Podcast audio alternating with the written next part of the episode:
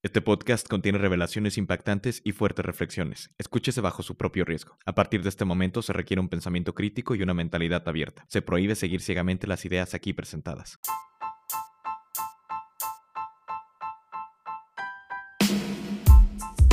Bienvenidos a Maestría Emocional, el podcast donde buscamos entendernos. Nuestro propósito es aprender a manejar dolores y emociones para regresar a amar como niños y así vivir con mayor plenitud. Con Sebastián Struck.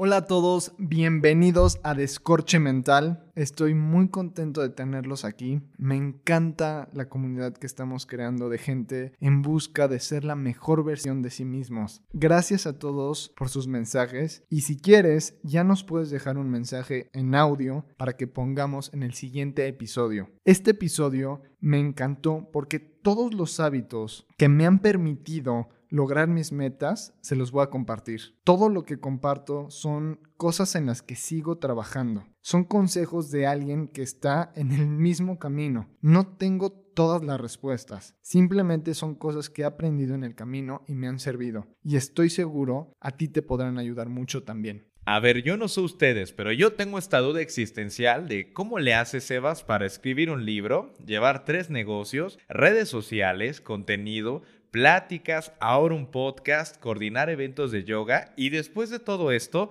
todavía tener un balance y tiempo en tu vida para tu familia, tus actividades sociales, ya sabes, ¿no? Todo. Pues la verdad, cada mañana me tomo unas píldoras increíbles que pido de Tailandia. No, no es cierto. La verdad es que es algo que he ido aprendiendo con el tiempo y son hábitos que creo que todos podemos cultivar para tener más energía. El recurso más importante para vivir la vida de nuestros sueños es nuestra energía, ya sea para cumplir metas, para crear una transformación personal, para hacer cambios o simplemente para llevar nuestros planes a cabo, necesitamos energía. Por ejemplo, podemos ser conscientes y saber qué camino deberíamos de tomar o qué es lo que deberíamos de hacer. Pero si no tenemos la energía suficiente, no lograremos movernos en esa dirección y no llegaremos a ningún lado. Tener energía, por eso es el paso número uno para cualquier cosa que queramos hacer. Sin energía no podemos actuar, no podemos ser felices, no podemos hacer cambios en nuestra vida, nada. Por eso creo que este tema es la base de todo. Y por lo mismo creo que todos tenemos que estar conscientes de ello. Así que te daré los mejores 10 consejos que he aprendido en mi camino. El primer consejo es no ver el teléfono, el celular antes de dormir y al levantarse. Piensa que nuestra mente es como una supercomputadora. ¿Qué le pasa a una computadora si tiene muchos programas abiertos? Es lenta, no funciona bien, se tarda el doble en las tareas normales. Lo mismo pasa con nuestra mente. Al tener miles de estímulos, miles de pensamientos y miles de cosas por hacer, nos alentamos, nos estresamos y nuestra energía baja. El celular es una fuente de miles de estímulos. Al inicio del día, nuestra energía está al máximo. Nos levantamos y automáticamente buscamos el celular y lo agarramos ves muchísimas cosas, muchísima información en muy poco tiempo. Ves algo de tu ex, de tu trabajo, de tu futuro, de tu pasado. Y ya abriste muchísimas pestañas en tu cerebro. Ves cosas que te causan estrés, que te enojan, etc. Todo esto nos quita energía. Y el problema es que todo el tiempo estamos conectados. El celular ya lo tenemos 24/7 al lado de nosotros. Entonces, con todos esos estímulos, perdemos tiempo, perdemos enfoque, perdemos energía. El potencial de nuestro cerebro se va a la mitad simplemente porque se está enfocando en muchas cosas. 30 minutos sin mirar el celular al despertar y al irte al dormir realmente cambiará tu vida. Este hábito fue el que me permitió escribir un libro. Durante seis meses no pude escribir. Cuando hice este cambio fue cuando empecé y cuando realmente empecé a escribir bien. Y la verdad es que este, este cambio de hábito no solo es para cumplir metas o grandes proyectos, es para aumentar tu calidad de vida. Realmente estarás más feliz. El segundo consejo va de la mano con el anterior y ese es quitar las notificaciones de todas las aplicaciones. WhatsApp, Facebook, Instagram. La verdad es que yo originalmente quité las notificaciones un día que tenía que escribir y la verdad es que se me, se me olvidó volverlas a poner, pero noté lo presente que estuve y lo productivo que fui todo el día. Así que así lo dejé. Mejoró todo, mis relaciones, mi trabajo, mi energía. Y la verdad es que ya somos esclavos del celular. En cuanto sale una notificación, lo volteamos a ver. Nos controla. Entonces, el punto de quitar las notificaciones es que no te controle a ti, que tú controles cuando ves el celular. El problema es justamente ese, que todas las notificaciones abren una pestaña dentro de nuestro cerebro y nos distraen. Lo mismo pasa con no revisar nuestro mail al iniciar el día. Es exactamente lo, mismo, porque revisar el mail al inicio del día hace que tengamos demasiados estímulos. Empezamos a pensar en demasiadas cosas. Lo mejor es hacerlo en la tarde y ir en orden en cuestión del mail. Eso es mucho más rápido. El consejo número tres es meditar en las mañanas.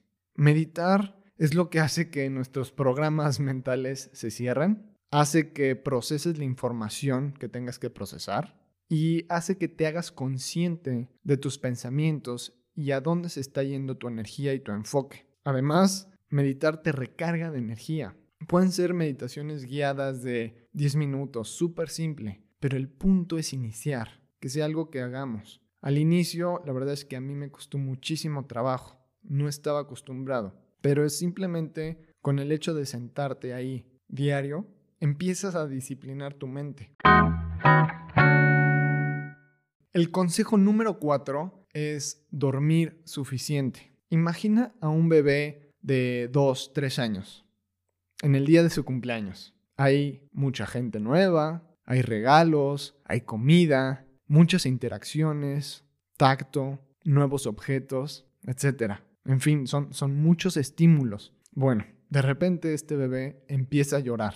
La realidad es que no pasó nada malo. Simplemente es señal de que necesita dormir. El cerebro necesita procesar todas las nuevas experiencias y toda la nueva información que vivió este, este bebé. Lamentablemente nosotros como adultos Dejamos de escuchar nuestro cuerpo y no le damos tiempo a nuestro cerebro de procesar información. Nosotros, como los bebés, necesitamos lo mismo, necesitamos tiempo para que nuestro cerebro procese los nuevos estímulos y la nueva información, todas las nuevas experiencias.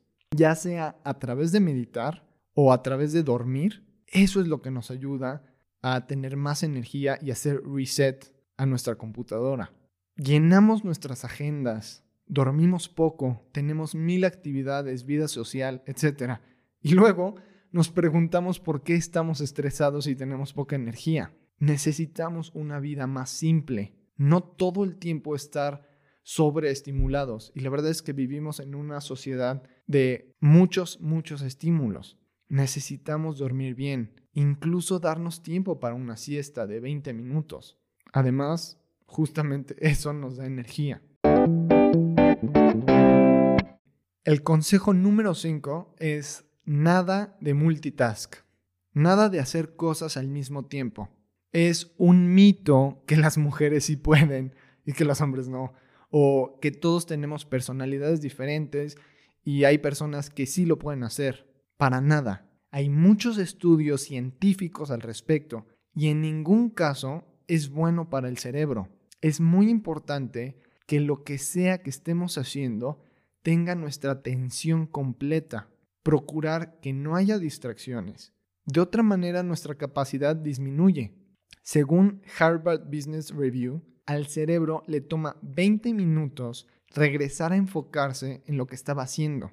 Uno pensaría que es menos, pero hay muchos estudios que comprueban que el nivel del enfoque se pierde y requieres 20 minutos para regresar. Incluso también se comprobó que el multitask nos hace menos inteligentes.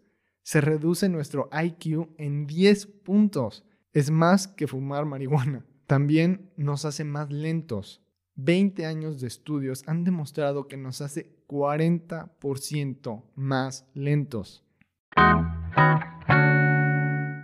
El consejo número 6 es hacer las cosas más importantes al inicio del día. El primer paso obviamente es llevar una lista de tareas o metas, ya sea con una aplicación o con tu blog de notas. Normalmente ya todos tenemos esta lista y está repleta de tareas. Tareas que tal vez en realidad no son muy importantes o no tendrán mucho impacto para el progreso de lo que sea que queramos lograr. Entonces es muy importante identificar las dos o tres tareas más importantes y hacerlas al inicio del día, cuando tenemos más energía. Otra de las cosas que me ayudó muchísimo es dejar claro qué harás al día siguiente. O sea, en la noche planeo qué voy a hacer y al día siguiente mi cerebro ya sabe en qué se tiene que enfocar. Es importante dedicar tiempo para acciones específicas y ponerle todo el enfoque. Es fundamental marcar nuestras horas y dividir el tiempo. Yo no permito distracciones en periodos de una, dos horas, justamente para lograr tener ese enfoque. De hecho, ni siquiera contesto mi celular a todas horas. Yo contesto normalmente a partir de las 11, 12, porque si no, no puedo hacer las cosas más importantes al inicio del día. El consejo número 7 es hacer ejercicio. El estrés y las emociones negativas se acumulan en nuestros músculos y en nuestro cuerpo. Al final, las emociones son químicos y eso es lo que nos cansa porque se acumula en nuestro cuerpo. Hacer ejercicio es lo que permite sacar esas toxinas, sacar esos químicos. No sé si te has sentido inclusive con más energía luego de hacer ejercicio o luego de hacer alguna rutina. El consejo número 8 es tener contacto con la naturaleza. La naturaleza automáticamente calma el cuerpo, ya sea caminar descalzo en el jardín, hacer una pequeña caminata por algún parque o simplemente darnos un tiempo para observar. Y aunque suene raro, abrazar un árbol. La naturaleza nos llena de energía. El consejo número 9 es cuidar lo que comemos. La calidad de alimentación y de nutrición es muy mala actualmente. Ya está mejorando, pero es mala. Hay productos tan procesados que la energía que consumes al digerirlos, la que requieres para digerirlos, es mucho más que la energía que esos alimentos te dan, porque tienen muy poco contenido nutricional. Entonces, al final acabas perdiendo energía y nutrimentos por comer porquerías. Estoy hablando de frituras, leche, pan blanco, azúcar, en resumen, todo lo que come la mayoría de la población. Entonces, mi consejo sería cambiar la alimentación y buscar alimentos naturales, porque esos son los que más energía nos dan. El último consejo, el consejo número 10, es cuidar nuestras emociones. Todas las emociones negativas nos quitan energía. Tenemos que aprender a manejar nuestras emociones, ya sea a través de la respiración, a través del movimiento, a través de la meditación. Es muy importante primero reconocer las emociones y después saber cómo manejarlas. Vivimos en una sociedad que está acostumbrada a evitar las emociones y adormecemos el dolor, ya sea con entretenimiento, con películas. No queremos reconocer esas emociones. Entonces el primer paso es reconocerlas y después manejarlas para poder cambiar de estado. Las emociones negativas es lo que más nos quita y drena de energía. Gracias por escuchar el episodio completo y espero aplicar estos consejos tenga un gran impacto en tu vida. Gracias a todos los que se han suscrito al podcast. La verdad estoy muy agradecido del impacto que hemos tenido y ver que nos estamos escuchando en toda Latinoamérica. Te espero en el próximo episodio.